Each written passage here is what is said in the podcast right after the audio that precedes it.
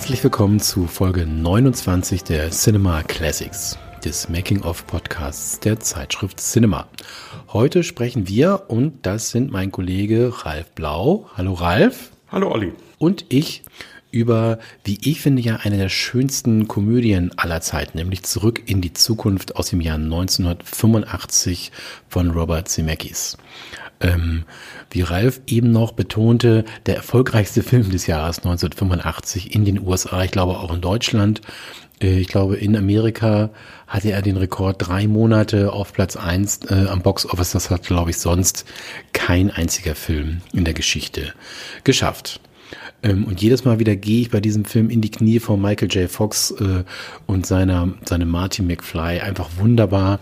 Selten fand ich eine Figur so unfassbar sympathisch und witzig wie in diesem Film. Aber wir fangen erstmal an mit dem Inhalt. Ralf, dann legen wir doch mal los, ne? Ja, genau. Also der Film ist nicht nur 85 ins Kino gekommen, er spielt auch tatsächlich im Jahr 1985, jedenfalls die Rahmenhandlung des Films in einem Ort, der nennt sich Hill Valley. Und der junge Marty, der von dir bereits erwähnte Michael J. Fox, pflegt eine Freundschaft zu Professor Dr. Emmett Brown, den spielt Christopher Lloyd.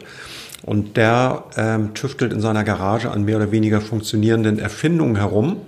Und eines Nachts bestellt er Marty dann auf, den, auf einen Parkplatz im Zentrum von Hill Valley, um ihm seinen neuesten Geniestreich zu präsentieren, eine Zeitmaschine. Und die ist verpackt in einen Sportwagen, nämlich in einen DeLorean. Ähm, beim ersten Test äh, wird der Doc dann aber plötzlich von Terroristen erschossen. Die tauchen wie aus dem Nichts auf, denn der Doc hat ähm, für seine Zeitmaschine Plutonium gestohlen und ähm, das ist ihm jetzt schlecht bekommen. Das heißt, die Leute, denen er das geklaut hat, die sind äh, ihm auf die Schliche gekommen und haben ihn kurzerhand erschossen. Martin schafft es dann gerade noch, sich äh, in diese Zeitmaschine, in diesen DeLorean zu retten und der Doc hat die Maschine bereits programmiert, nämlich auf das Jahr 1955 und da landet Marty im nächsten Moment.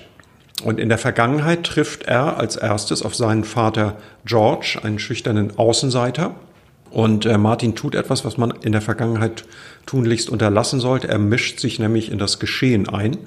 Und zwar wird George nämlich fast von einem herannahenden Auto ähm, angefahren. Äh, Marty schubst ihn dann zur Seite, wird selber angefahren und dann in das Haus einer Mitschülerin von George gebracht.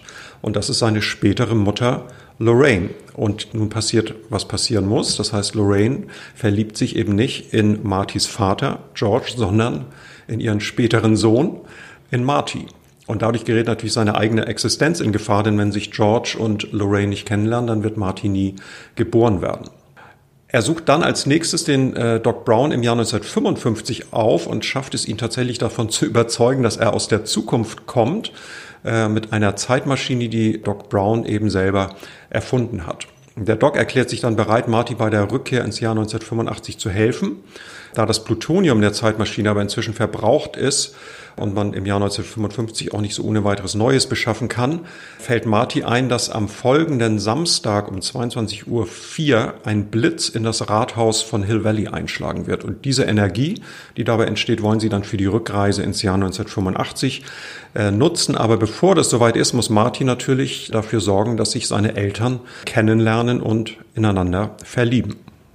Ja, das Thema Zeitreise war 1985, weiß Gott, nicht neu. Es ist heute noch weniger äh, Zeitreise und Zeitmaschine, aber ich finde die Idee, eben seiner eigenen Mutter zu begegnen und das Ganze hat ja auch so einen kleinen Hauch von verboten, mhm.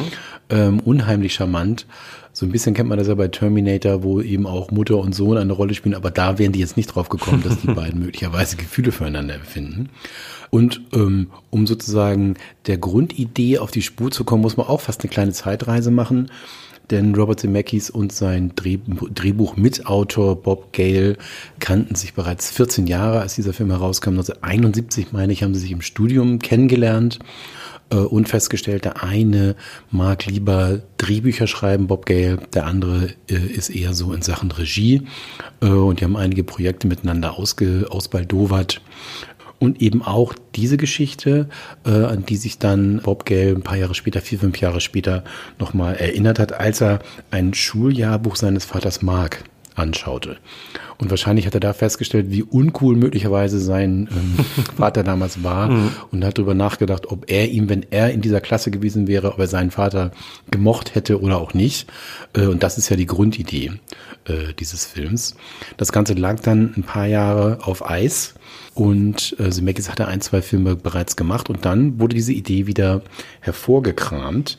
Und das war gar nicht so einfach, ähm, tatsächlich das Ding in Hollywood an den Mann zu bringen. Ich habe gefunden, 44 äh, Ablehnungen hat es gegeben für die Drehbuchidee. Mhm. Und tatsächlich erst beim äh, Columbia war es relativ einfach. Man kam mit einem noch nicht fertigen Drehbuch hin, sprach mit den Leuten und hat quasi nach 30 Sekunden den Zuschlag bekommen, was nach all den Ablehnungen überraschend war.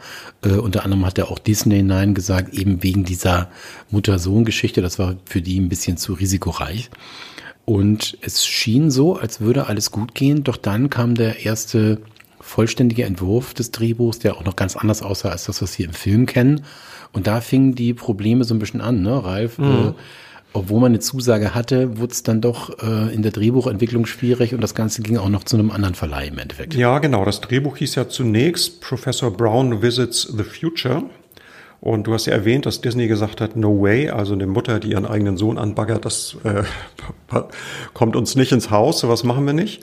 Und ähm, in dem Originaldrehbuch war es tatsächlich noch so, dass Marty und Doc Brown in einem stillgelegten, verlassenen Kino eine Art Videopiraterie betrieben haben. Das habe ich so gelesen, was immer das sein mag. Also heute würde man von illegalen Downloads sprechen.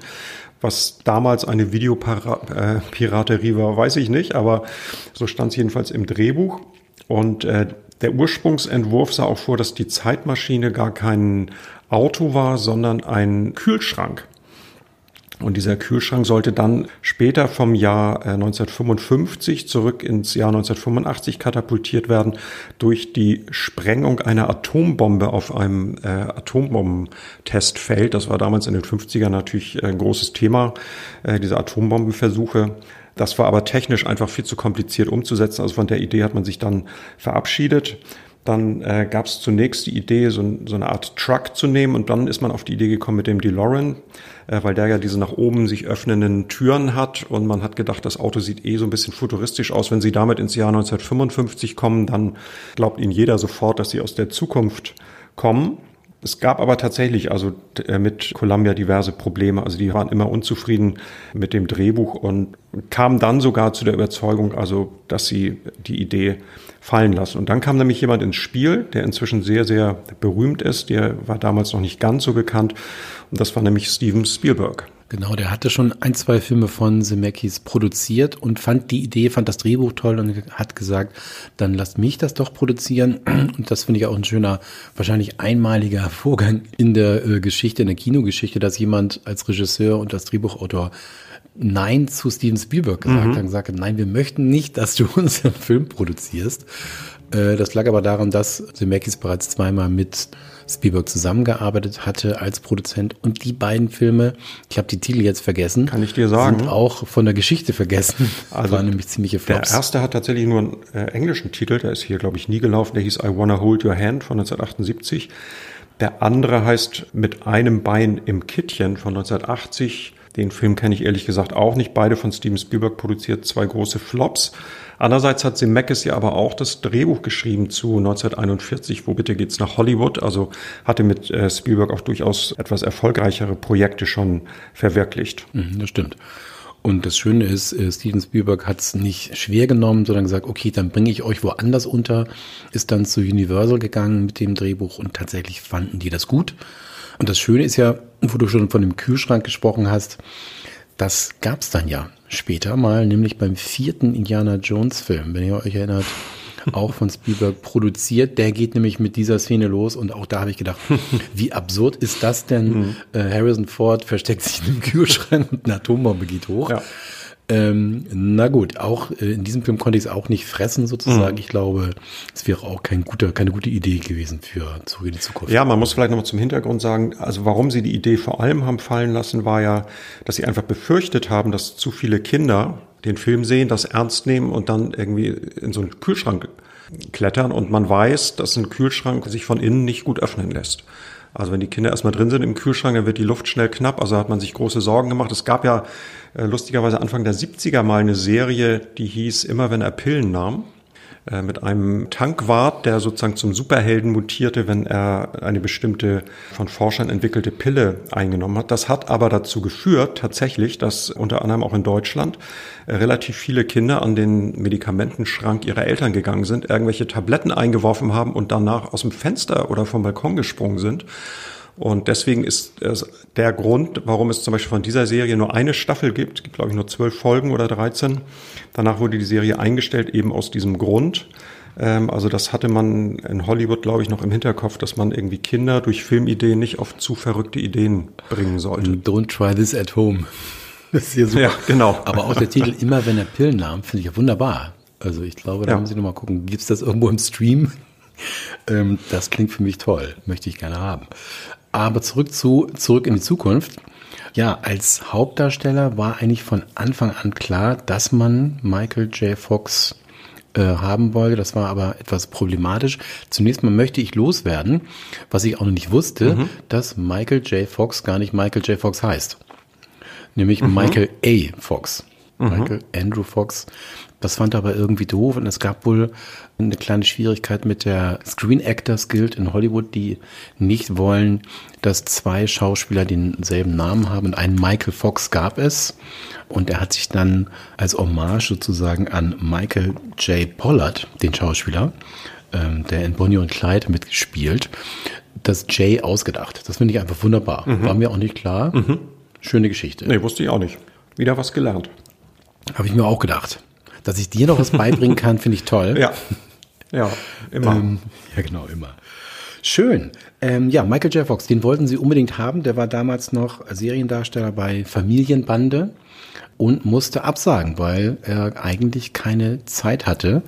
Auch das wusste ich nicht. Dann haben sie tatsächlich zunächst einmal jemand anders als äh, Hauptdarsteller geholt. Ralf. Mhm, genau. Ja, Familienbande übrigens damals mit dem noch sehr, sehr jungen Tom Hanks. Der hat, glaube ich, die Hauptrolle sogar gespielt. Ich habe die Serie ehrlich gesagt nie gesehen. Genau, nachdem dann klar war, dass Marty McFly nicht mit Michael J. Fox besetzt werden kann, hat man dann verschiedene andere Schauspieler in Erwägung gezogen. Mit dabei waren unter anderem Johnny Depp, John Cusack und C. Thomas Howell. Johnny Depp hat auch vorgesprochen, hat aber wohl keinen bleibenden Eindruck hinterlassen. Jedenfalls war es so, dass sie dann Tage nach dem Casting sich äh, einer der Beteiligten gar nicht mehr an ihn erinnern konnte und gar nicht mehr genau wusste, ob der überhaupt äh, erschienen ist. Was mit den anderen beiden ist, weiß ich nicht, aber der Schauspieler, der es dann letztlich geworden ist, ist Eric Stolz. Man hat am Anfang, wie du hast ja gesagt, eigentlich wollte man Michael J. Fox haben. Man hatte schon so ein bisschen das Gefühl, es ist ein Kompromiss, aber hatte an, anfangs auch ein ganz gutes Gefühl. Dann stellte sich aber raus, dass er einfach diese Rolle viel zu dramatisch angelegt hat. Also er hat sozusagen diesen Comedy-Aspekt dieser ganzen Geschichte, den hat er irgendwie nicht ähm, verstanden und er konnte das auch nicht spielen. Sie haben ihn dann darauf angesprochen, er hat dann ein bisschen eingestanden, gesagt, ja, er fremdelt tatsächlich so ein bisschen mit der Rolle. Und ähm, nach gut vier Wochen hatten Spielberg und Zemeckis einfach das Gefühl, das funktioniert überhaupt nicht und haben die Notbremse gezogen, sind dann nochmal zur Fox gegangen, die Familienbande produziert und haben gesagt, ob es nicht doch irgendwie eine Lösung gibt. Und dann haben sie sich darauf geeinigt, vollkommen verrückt, dass äh, Michael J. Fox tatsächlich tagsüber Familienbande dreht und nachts zurück in die Zukunft. Und das sah dann so aus, dass der morgens um neun ins Studio gefahren ist, dann hat er von zehn bis sechs Familienbande gedreht, dann wurde er von der Limousine abgeholt, an den anderen Set gebracht. Da hat er dann bis morgens zwei, drei, vier gedreht, dann hat er sich vier Stunden hingelegt. Und das ging ja über Wochen. Also die, die Dreharbeiten für Zurück in die Zukunft sind Ende November 84 haben die angefangen und im April 85 waren die erst zu Ende. Wenn du die ersten vier, fünf Wochen abziehst, dann hat er immerhin von Januar bis April diese Doppelbelastung gehabt. Also unvorstellbar. Der Mann hat mhm. derzeit wahrscheinlich so gut wie nicht geschlafen. Ja, das sind mal Doppelschichten auf hohem Niveau, würde ich sagen. Ne? Ja. Und äh, ja. das Interessante an dem Eric Stolz ist ja, dass er ein Method Actor ist. Das heißt, er hat am Set dann auch gesagt, ich bin nicht Eric, sondern ich nennt mich Richtig, Marty genau. äh, die ganze Zeit und äh, alle genervt hat damit. Ähm, ja, die, ja, ja. Irgendwie wurde eine Komödie äh, Komödie gedreht.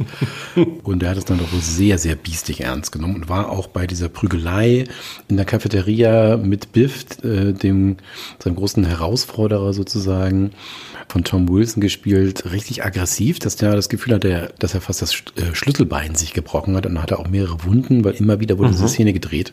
Und Eric Stolz soll da sehr heftig zugehauen haben. Und wahrscheinlich waren viele auch froh, als er dann nicht mehr dabei war und einer, über dessen Casting wir noch gar nicht gesprochen haben, Christopher Lloyd, als ihm die Nachricht überbracht wurde, dass Eric Stolz gefeuert ist, soll er gefragt haben, who's Eric? Also wer ist Eric? Weil er kannte ja nur den Marty. Finde ich eigentlich auch ganz lustig. Richtig, genau. Es gibt ja noch ein, zwei Szenen im Film, die tatsächlich von Eric Stolz gespielt werden. Das ist, glaube ich, am Anfang, als sie mit der Zeitmaschine losfliegen. Da sitzt nicht äh, Michael J. Fox im Auto, sondern tatsächlich Eric Stolz. Und man soll, ich habe es jetzt nicht überprüft, wenn man ganz genau hinguckt, soll man es auch erkennen können. Aber wir haben einfach damit gerechnet, dass die Zuschauer da jetzt nicht so genau versuchen rauszukriegen, wer da wirklich in dem Auto sitzt. Christopher Lloyd finde ich auch interessant. Da gab es ja am Anfang auch ein paar Alternativen. Ich glaube, Jeff Goldblum war im Gespräch, John Cleese und sogar James Woods. Und Christopher Lloyd hat dann das Drehbuch zugeschickt bekommen, hat es gelesen und dann in den Papierkorb gepfeffert und gesagt, so ein Quatsch würde er nicht machen. Der war damals ja durch äh, einer Flug über das Kuckucksnest relativ bekannt, aber das war irgendwie eine Rolle, die er nicht spielen wollte. Seine Frau hat ihn dann tatsächlich überzeugt und er hat sich dann inspirieren lassen für seine Rolle. A natürlich von Albert Einstein, fällt einem auch sofort ein, wenn man ihn sieht, und dann von einem Dirigenten, da habe ich gefunden, der hieß Leopold Stokowski, der hat wohl auch so ganz ausladende Gesten immer gemacht beim Dirigieren. Deswegen fuchtelt Christopher Lloyd eben in dieser Rolle immer so mit den Armen rum und ist so völlig wie elektrisch geladen. Genau, dann gibt's ja noch die beiden Eltern, das sind äh, Crispin Glover, der hat dann später mal gespielt in der Doors-Verfilmung von Oliver Stone, da hat er Andy Warhol gespielt. Und äh, Leah Thompson, die ich äh, überhaupt nicht kenne, ehrlich gesagt, die hat seine Mutter Lorraine gespielt. Und zwar interessanterweise eben nicht nur im Jahr 1955, sondern auch im Jahr 1985. Das war damals ganz unüblich, dass man Schauspiel über so einen Zeitraum durch Maske verändert. Ich finde es ehrlich gesagt auch nicht so richtig gut gelöst. Also wenn man so die Rahmenhandlung sieht von Zurück in die Zukunft, die sieht schon irgendwie sehr strange aus, die Mutter und benimmt sich auch so. Die ist ja, die Eltern sind ja wirklich völlig über Kreuz. Na, der Vater ist ja so ein totaler Nerd und wirklich so ein Honk und die, die Mutter vollkommen genervt von ihrer Ehe. Ja, also das weiß ich nicht. Das würde man, ist eigentlich eine verrückte Idee. Weiß gar nicht, wie sie darauf gekommen sind. Ja, heute wäre das sozusagen ein, ein Oscar-Versuch, ne? Ja. In dem ein Schauspieler sagt, ich versuche das mal über 30 Jahre ja. dieselbe Rolle zu spielen. Damals hat man es mit Maske versucht. Nee, da hast recht, es ist nicht so gelungen. Und das Verrückte ist ja, dass tatsächlich Michael J. Fox jünger ist als Leah Thompson, die seine ja. Mutter spielt. Das ist schon crazy. Ja, und Eric Stolz war ja nicht der einzige Schauspieler, der dann äh, getauscht werden musste, sondern auch die Freundin von Martin McFly, die Jennifer, die wurde ursprünglich gespielt von Melora Hardin und die war aber zu groß. Das funktionierte mit Eric Stolz, aber mit Michael J. Fox, der glaube ich 1,55 oder so groß ist, der ist ja wirklich sehr, sehr klein. Ähm, da haben sie dann eine neue Schauspielerin ausgesucht, die hieß Claudia Wells. Die hat dann die Jennifer gespielt, ich glaube auch in den Fortsetzungen ebenfalls. Also da war auch noch eine Umbesetzung äh, nötig. Ja, und dann der DeLorean, ne? Wir waren alle DeLorean-Fans und wussten gar nicht, dass es den Wagen gar nicht zu kaufen gibt, weil die schon pleite waren zu dem Zeitpunkt. Das war unser großer Traum damals. Was ich interessant finde, ist, dass, glaube ich, zum, war das zum 35-Jährigen, zum 40-Jährigen des Films, ein neuer DeLorean rauskommen sollte. Der ist auch angekündigt, war mhm. äh, im letzten Jahr angekündigt, im August, als Elektroauto. Mhm. Äh, DeLorean Alpha 5 soll der heißen. Ob der kommt, weiß ich nicht. Auf jeden Fall ist er angekündigt. Wer nochmal Lust hat, sich ein bisschen in Unkosten zu stürzen für ein Traumauto, mhm. kann dies tun. Ja, da sind wir auch schon am Set. Abgesehen von der Eric Stolz-Geschichte äh, war das, glaube ich, eher ein harmonischer Dreh. Eine Komödie, die den Leuten auch Spaß gemacht hat. Wir müssen noch über die Frisur sprechen von Christopher Lloyd. Mhm. Für sowas gibt es natürlich keinen Oscar, aber dieses Ding, was immer wie durch die Steckdose, äh, wie in die Steckdose gesteckt aussieht, super. Ich muss ja. jedes Mal wieder lachen in jeder Szene, wenn er auftaucht mit seinen Haaren. Und was ich auch nicht wusste, Van Halen ist jetzt nicht meine absolute Lieblingsband, aber Eddie Van Halen ist natürlich schon ein toller Gitarrist gewesen. Und man hat ja wohl die Band auch angefragt, dass sie Musik spielen soll für dieses Van Halen-Tape, was Marty dann seinem Vater vorspielt, äh, über Kopfhörer, damit er aufwacht. Mhm. Äh, und auf dem Tape steht ja auch Edward Van Halen. Und viele Jahre später hat äh, dann Eddie gesagt, obwohl die Band damals abgesagt hat, Musik zu schreiben, hat Eddie wohl heimlich ein paar Riffs aufgenommen, die dann tatsächlich in den Film auch kamen. Das finde ich super. Mhm. Wo wir gerade bei der Musik sind, müssen wir natürlich über The Power of Love sprechen. Das ist ja von dem Film überhaupt nicht zu trennen. Also du hast ja, weiß gar nicht, was bekannter ist oder wer durch wen eigentlich bekannt geworden ist, weil äh, Huey Lewis hatten sie angefragt wegen einer Musik und er hatte gerade diesen Song tatsächlich schon geschrieben und hat den vorgestellt und die Produzenten waren dann so begeistert und gesagt, den Song nehmen wir. Das ist ja wie so ein Leitmotiv in diesem Film und äh, das hat sich so gegenseitig gepusht, glaube ich. Also der Erfolg des Films und der Song ist einfach auch irre gut immer noch. Also die, das äh, Huey Lewis hat da auch sehr stark von äh, profitiert. Und er spielt ja tatsächlich eine kleine Gastrolle in dem Film, das wissen viele nicht. Und zwar spielt er in den 50er Jahren einen Lehrer an der Schule, an der die Eltern von äh, Marty McFly sind. Da wird ja diese Feier vorbereitet und Marty tritt ja dann nachher da auf und spielt Johnny B. Good von Chuck Berry. Und ähm, er spielt aber zunächst The Power of Love in so einer Probeszene und zwar in einer so infernalischen Lautstärke, dass ein Lehrer unten im, in der Aula steht mit einer Flüstertüte, also mit so einem Megafon und sagt, er möge doch jetzt bitte aufhören, das sei viel zu laut. Und das ist, äh, wenn man genau hinguckt, sieht man, das ist äh, Huey Lewis. Was ich sehr interessant finde, die Musik ist hier ja sehr positiv besetzt von Huey Lewis. Es gibt ja einen anderen Film, der auch sehr bekannt ist in der Filmgeschichte, nämlich äh, American Psycho. Da spielt die Musik von Huey Lewis and the News auch eine Rolle und zwar eine ganz andere, weil dieser Killer, äh, den Christian Bale spielt, der hat ja so eine Vorliebe für 80er Jahre Musik. Also seine absolute Lieblingsband ist Genesis und seine zweitlieblingsband ist, glaube ich, Huey Lewis and the News. Und ähm, es gibt so eine, so eine Szene in dem Film, wo er so einen kleinen, so eine Lobeshymne auf Huey Lewis anstimmt. Und Hip to be Square heißt der Song, also ähm, stolz darauf, ein Spießer zu sein. Dann erklärt er sozusagen ein bisschen so, was hinter diesem Song steckt. Und im nächsten Moment schlägt er dann irgendwie einem Kollegen, glaube ich, mit einer Axt den Schädel ein. Viele haben ja gesagt, American Psycho funktioniert einfach auch äh, in Teilen über diesen wahnsinnig schlechten Musikgeschmack dieses Killers, den, dieses Bateman. Und da hat also Huey Lewis sozusagen ähm, Jahre später dann sozusagen erscheint seine Musik sozusagen in ganz anderem Licht. Jetzt habe ich was gelernt. ja, super. Das wusste ich nicht. Und tatsächlich Hip to Square, also einer meiner besten Freunde, mhm. Schulfreund aus alten Zeiten war, war und ist vielleicht noch, muss ich mal fragen, großer Huey Lewis-Fan und hat mich ein paar Jahre lang mit mhm. den ersten zwei, drei Scheiben äh, dieser Band genervt. Und tatsächlich erinnere mich noch Hip to be Square, einer der furchtbarsten Songs ja. von dieser Band. Ja. Die haben ein paar gute Sachen, aber der ist wirklich grauenhaft. Mhm. Äh, und das haben sie ja, also dann haben sie es gut gemacht mhm. bei ähm, American Psycho. Sehr schön. Also für den Jason Bateman aus American Psycho ist das, glaube ich, der perfekte Popsong, mhm. erklärt er, glaube ich. Und erklärt dir dann auch warum. Super. Mhm. Ja, apropos Scherze, am Set gab es auch äh, natürlich einige Dinge. Ich glaube, die Crew hat äh, Michael J. Fox einmal reingelegt bei dieser Szene, wo er aus der Flasche trinkt und dann überrascht ist äh, und äh, sozusagen das ausspucken muss. Das ist ja eine Wasserflasche und natürlich irgendwann haben sie ihm da ein bisschen Schnaps reingegossen und mhm. das war wohl tatsächlich die perfekte Szene, weil er sofort ausspucken musste am Set. Mhm. Also eine lustige Anekdote haben wir vergessen vorhin, als wir über das Drehbuch gesprochen haben. Denn im Gegensatz zu Columbia war Universal total angetan von dem Skript, was Zemeckis und Gale dann vorgelegt haben. Äh, Sid Sheinberg, der Universal-Chef, hatte allerdings einen einzigen Änderungswunsch und zwar gefiel ihm dieser Filmtitel nicht, Zurück in die Zukunft, Back to the Future, weil er gesagt hat, kein Zuschauer guckt sich einen Film an, in dem das Wort Zukunft vorkommt. Das fand er irgendwie abwegig und hat dann als Alternative vorgeschlagen, Spaceman from Pluto. Warum auch immer hat das dann an Spielberg geschickt und Spielberg wusste sofort, dass es totaler Stinker, also den Titel können sie unmöglich benutzen. Dann überlegt, wie bringt er Scheinberg dazu, äh, von diesem Vorschlag abzurücken, hat dann zurückgeschrieben und gesagt, vielen Dank, mein Lieber, wir haben uns köstlich amüsiert.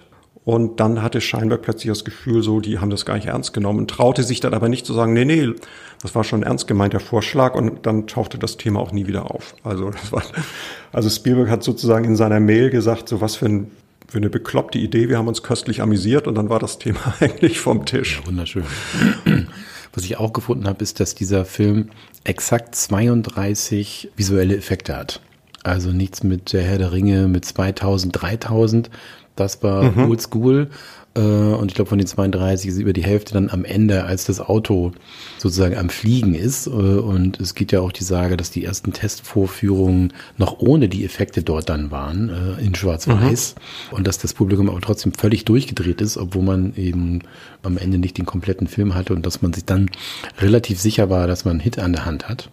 Und deshalb mhm. ist der Film auch tatsächlich keine zehn Wochen, nachdem die Dreharbeiten beendet waren, ins Kino gekommen. Auch das gibt's mhm. heute nicht mehr. Ne? Also die Postproduktion spielt ja oft eine Rolle. Ja, Wahnsinn. Und ja. nur ein paar Wochen mhm. später, das ist schon super. Die hatten ja auch das Problem am Anfang, die wollten ja eigentlich on Location drehen. Sie haben nur für dieses Hill Valley, also diesen Ort, in dem das spielt, sie nirgendwo eine Drehgenehmigung bekommen. Also kein Ort war bereit für so eine lange Zeitraum, so einen Platz äh, in ihrer Stadt stillzulegen. Deswegen haben sie den Film ja praktisch bis auf ganz, ganz wenige Szenen komplett auf dem äh, Universal Studio Gelände gedreht. Man konnte das auch, lange Zeit war das auch, glaube ich, Teil noch dieser Studio-Tour. Dann gab es da einen Brand mal irgendwie 2005, 2008 so um den Dreh. Und ich glaube, jetzt äh, kann man das äh, nicht mehr besichtigen. Also dieses Rathaus zum Beispiel, das hat den Brand wohl überstanden, aber Jedenfalls war es eine Studiokulisse, die auch nicht neu war, die wurde nicht äh, neu aufgebaut auf dem Gelände, sondern da wurden tatsächlich früher schon Filme gedreht. Ich meine, ähm, wer die Nachtigall stört, äh, taucht auf und du hattest, glaube ich, noch einen anderen Film gefunden. Ne? Ich hatte Gremlins gefunden. Ja, Gremlins, ja, den genau. Ein Jahr vorher da gedreht haben. Genau, also mhm. Ne, das äh, hat man ja ganz oft in Filmen, wenn man genau hinguckt. Das wird dann oft nur Fassade und so ein bisschen so Details verändert. Ganz viele Filme werden tatsächlich an, an ähnlichen Plätzen gedreht und gibt ja so, wenn man so mal so eine Studiotour gemacht hat in Amerika, sieht man ja auch diese New York Straßen und Los Angeles Straßen und so. Die tauchen dann einfach in unfassbar vielen Filmen auf. Da werden dann einfach so ein bisschen die Fassaden verändert und ein paar andere Autos reingestellt und dann ist das halt für einen anderen Film eine andere Zeit und funktioniert genauso gut. Ne? Ja. Damit sind wir, was den Film angeht, am Ende. Es gab natürlich noch Fortsetzungen, das heißt natürlich, aber es gab Fortsetzungen, Teil 2, Teil 3. Ralf, haben sie dir auch gefallen, genauso wie der erste Film? Normalerweise sind wir beide ja die Ersten, die sagen, oh bitte nicht, kein Remake, keine Fortsetzung, kein gar nichts. Ja, ein Remake wird es ja wohl tatsächlich nicht geben. Das haben Zemeckis und äh, hat das ja ausgeschlossen, sagt, solange er lebt, wird irgendwie der Film nicht neu gedreht. Mal sehen, vielleicht in 20 Jahren, wer weiß. Ich habe tatsächlich mit den Fortsetzungen auch ein bisschen gefremdelt. Mir war die, die, der zweite Teil einfach ein bisschen zu überladen und zu durchgedreht. Also ich fand einfach diese 50er Jahre Welt in dem ersten Film sehr charmant. Hat mir gut gefallen. Im zweiten Film hast du ja mehr so futuristische Elemente, weil der spielt ja im Jahr 2015. Und das hat mir damals nicht so zugesagt. Was ich äh, jetzt rausgefunden habe, das lustig ist, dass diese Figur von dem Biff, der ja zunächst äh, Martys Vater, aber dann auch Marty selbst äh, äh, ständig zusetzt und mobbt und drangsaliert, dass der äh, tatsächlich so ein bisschen nach dem Vorbild von Donald Trump erschaffen wurde. Weil 2015 hat man gedacht, das ist so die Zeit des Turbokapitalismus, da geht's nur noch irgendwie um Geld verdienen und mit schönen Frauen und Luxusleben und so. Das wird ja unglaublich zelebriert von dieser Biff. Figur und ähm, man kann tatsächlich so ähnliche Bilder auch finden. Also von wie der Biff in dem Film aussieht, Szenen, die er spielt und gibt so Bilder und Aufnahmen von Donald Trump, die ganz ähnlich sind. Das ist vielen Leuten, glaube ich, damals gar nicht so aufgefallen, aber inzwischen haben wir ja alle Donald Trump äh, etwas besser kennengelernt und äh, diese äh, Vergleiche springen einem heute doch noch mehr ins Auge. Und wer auf, auch, auch auftaucht, ist natürlich Ronald Reagan, haben wir noch gar nicht drüber gesprochen, im ersten Film. Als Marty zu Doc kommt im Jahr 1955, fragt ihn, glaube ich, Doc irgendwie, wer ist denn Präsident im Jahr 1985? Und dann antwortet Marty Ronald Reagan und das, Doc kann das natürlich nicht glauben und sagt, was, der Schauspieler? Und äh, in der Fortsetzung, im, im, zweiten Teil, gibt es ja dann diesen Coffeeshop oder diesen Burgerladen, wo du über so eine elektronische Anzeigentafel irgendwie bestellen kannst. Und da siehst du auch Ronald Reagan und den iranischen Herrscher Khomeini, die sich da irgendwie äh, ständig irgendwie um das Menü streiten und um die Bestellung. Äh, also da sind viele so aktuelle Bezüge auch drin. Also ich glaube, wenn man den Film heute sieht, mit so einem gewissen Abstand, er sieht, finde ich, ist nicht so gut gealtert wie der erste Teil. Er sieht so ein bisschen trashiger aus aber ich glaube, es würde sich trotzdem lohnen, den heute nochmal zu gucken. Mhm, ja, ich fand den zweiten auch damals nicht ganz so gelungen und war dann ziemlich begeistert von dem dritten Teil, der dann ja sozusagen im Wilden Westen spielt. Mhm. Äh, und das ist dann ja, war gar nicht mehr so unbedingt dieses Zeitreisethema, ne, sondern einfach die beiden Chaoten im Wilden Westen so ein bisschen. Ja. Ähm, das war jede Menge äh, Grund für Slapstick und so. Aber hat mir auch sehr gut gefallen. Ja, und damit sind wir am Ende für heute mhm. und haben uns für nächstes Mal wieder einen knackigen Krimi-Thriller vorgenommen, nämlich French Connection aus dem Jahr, ich muss immer sagen, es ist 71 oder 72 gewesen, ich glaube 72. Mhm, so ne? ungefähr, ja. Ähm, ja, ist ein bisschen früher, als man meistens denkt, glaube ja. ich. Ne? Der ist doch relativ früh in den 70ern Genau, entstanden. auf Deutsch Brennpunkt Brooklyn damals. Hm. Mhm. Na gut, schauen wir mal. Aber ein toller Film hatte ich noch, glaube ich, vor einem Jahr oder so noch mal gesehen und äh, ziehe mir jetzt auch noch mal rein. Mhm. Und dann hören wir uns das nächste Mal. Ja. Bis dann. Tschüss. Tschüss.